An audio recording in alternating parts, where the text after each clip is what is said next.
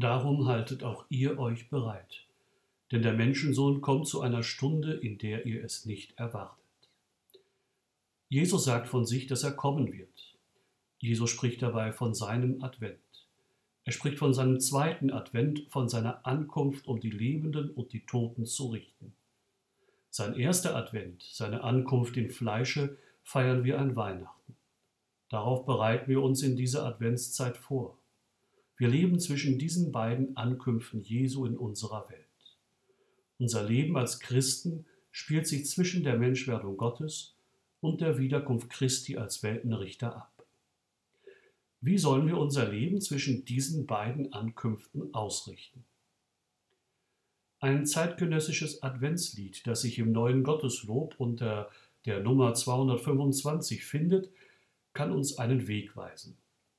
Wir ziehen vor die Tore der Stadt, heißt es da. Das Leben als Christ ist ein in Bewegung sein. Das Christsein spielt sich nicht nur in der bürgerlichen Stube ab. Nein, wir müssen raus aus unserer Bequemlichkeit. Wir müssen raus aus unserer Stube und uns auf den Weg machen. Wir ziehen vor die Tore der Stadt. Das heißt auch, dass wir uns hinausbewegen aus den sicheren Stadtmauern, hinter denen wir es uns wohnlich einrichten. Solche Mauern sind oft unsichtbar, aber dennoch wirklich. Man kann es sich zum Beispiel sehr gut gemütlich machen mit Vorurteilen über andere Menschen. Ach, der, der ist ja sowieso. Ach, die, die kann man doch. Man kann es sich gemütlich machen, indem man das tut und sagt, was die meisten machen, was die Masse für gut hält. Nur nicht auffallen, nicht anecken, sonst wird es für mich ungemütlich. Wir ziehen vor die Tore der Stadt. Das kann dann konkret heißen, wie sieht es aus mit Vorurteilen anderen gegenüber? Überprüfe ich die auch einmal?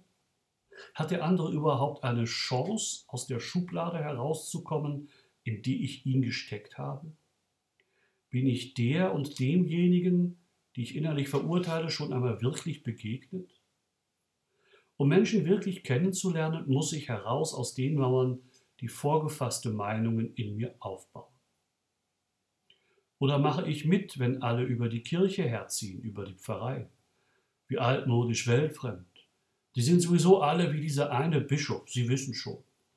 Und auch die Pasteure, die Mitglieder des Pfarreirates oder des Kirchenvorstandes. Ach, weißt du, es gibt diesen Druck gegen uns Katholiken in der Gesellschaft.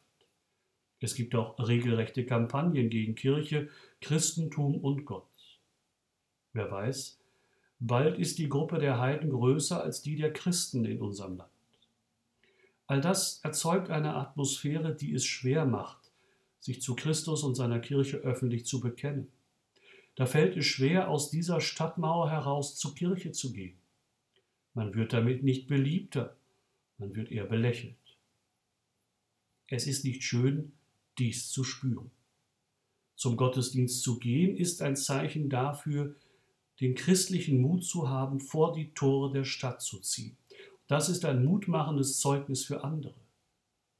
Aber warum sollen wir eigentlich vor die Tore der Stadt ziehen? Unser Lied gibt eine Antwort. Er, der Herr, ruft uns vor die Tore der Welt, denn draußen wird er sein, der draußen eine Krippe wählt und draußen stirbt auf dem Schädelfeld. Der Stall von Bethlehem und das Kreuz auf Calvaria lagen vor den Toren der Stadt, nicht in den bürgerlich sauberen und geschützten und bequemen Städten.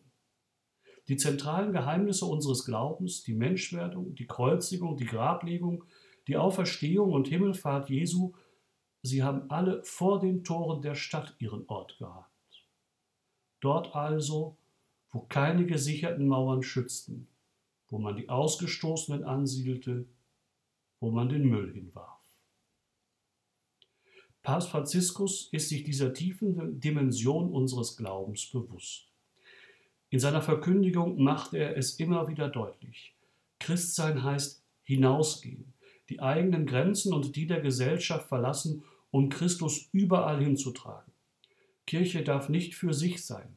Kirche muss das Evangelium weitertragen, hinaustragen zu allen Menschen, besonders auch zu denen, die ausgeschlossen sind vom Wohlstand von gesellschaftlicher Anerkennung.